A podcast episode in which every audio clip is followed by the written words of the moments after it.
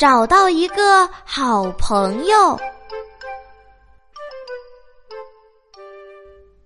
弗洛格是一只可爱的小青蛙，他和他的伙伴们愉快的生活在大森林中。这是一个晴朗的秋天，弗洛格在树林里闲逛着，他看看树上彩色的叶子，有的叶子变成了金黄色。有的呢变成了橙色，有的变成了棕色。哦，这个世界真是太美了，他心想。在这缤纷漂亮的色彩中，他无意间看到还有样好看的东西躺在草地上。他走过去，凑近一看，原来那是一只穿着红色套头衫的棕色小熊。小熊有一双亮晶晶的黑眼睛，脸上却挂着一滴眼泪。弗洛格心疼的把它抱起来。哦，它多么可爱呀！他心想：“嗯，我要把它带回家，让它和我住在一起。”弗洛格把小熊紧紧的搂在怀里，带着这个小小的新朋友往家走。他们在路上遇到了小猪，小猪问他：“弗洛格，你抱着什么呀？”“这是我的新朋友。”弗洛格说，“我是在树林里找到他的。”小猪问他：“那你打算拿他怎么办？”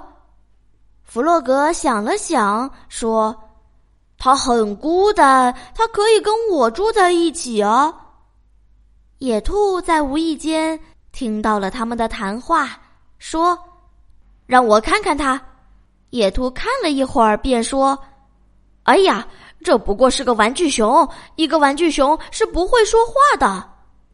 我会教他说话的。”弗洛格说。于是，弗洛格和小熊手牵着手，两人一起朝弗洛格家走去。小熊走路倒是走得很好。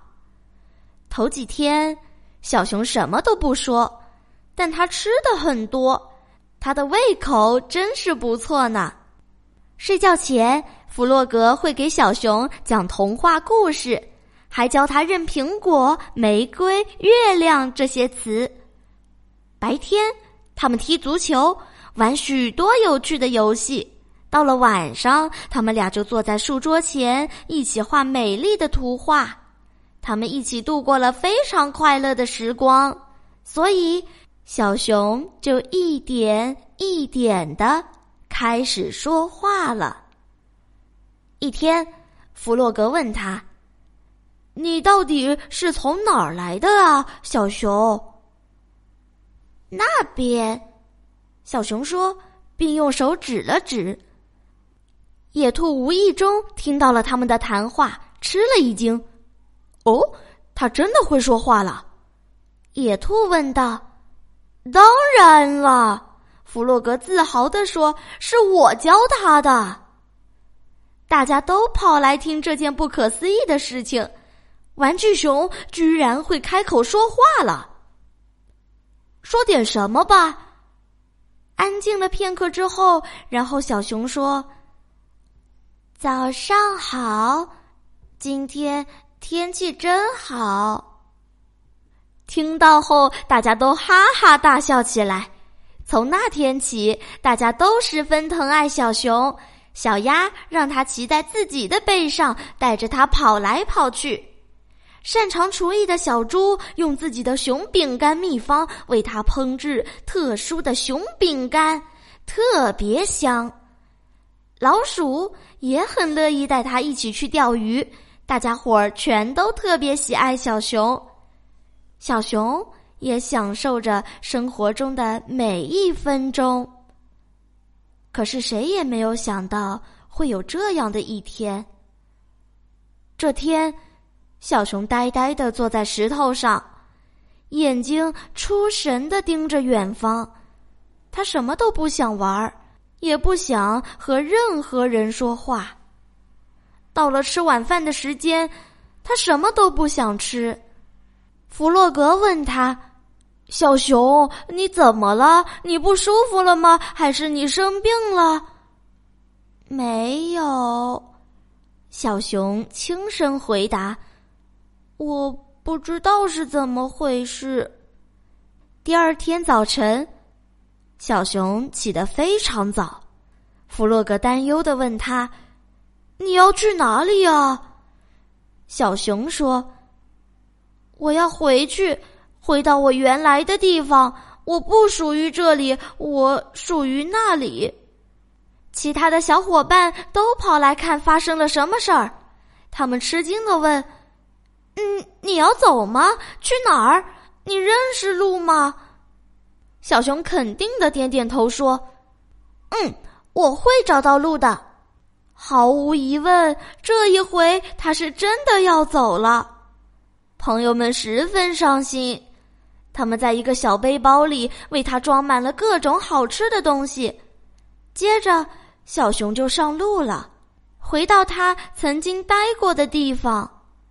弗洛格的心都碎了。那天夜里，还有第二天夜里，他躺在床上伤心的翻来翻去。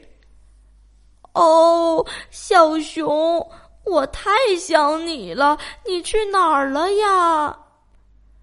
弗洛格流着眼泪，哭着哭着，他就睡着了。后来，有一天早上，非常非常早的时候，有一个温暖柔软的东西爬到床上，来到他的身边。弗洛格感受到了，他慢慢的睁开眼睛。小熊，他低声说：“你回来了吗？”真的是你吗？是的，小熊说：“弗洛格，你是我最亲爱的朋友，我属于这里，我要跟你在一起。我知道这一回我再也不想走了。”于是，弗洛格和小熊紧紧地拥抱在一起。亲爱的小宝贝。睡吧，晚安。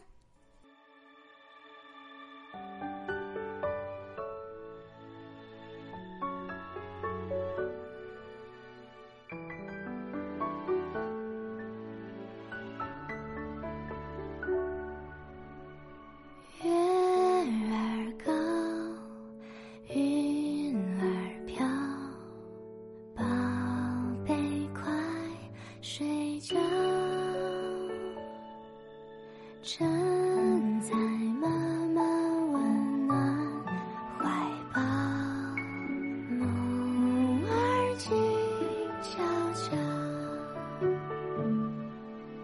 乌篷船在银河吱呀呀呀，鱼儿跟着星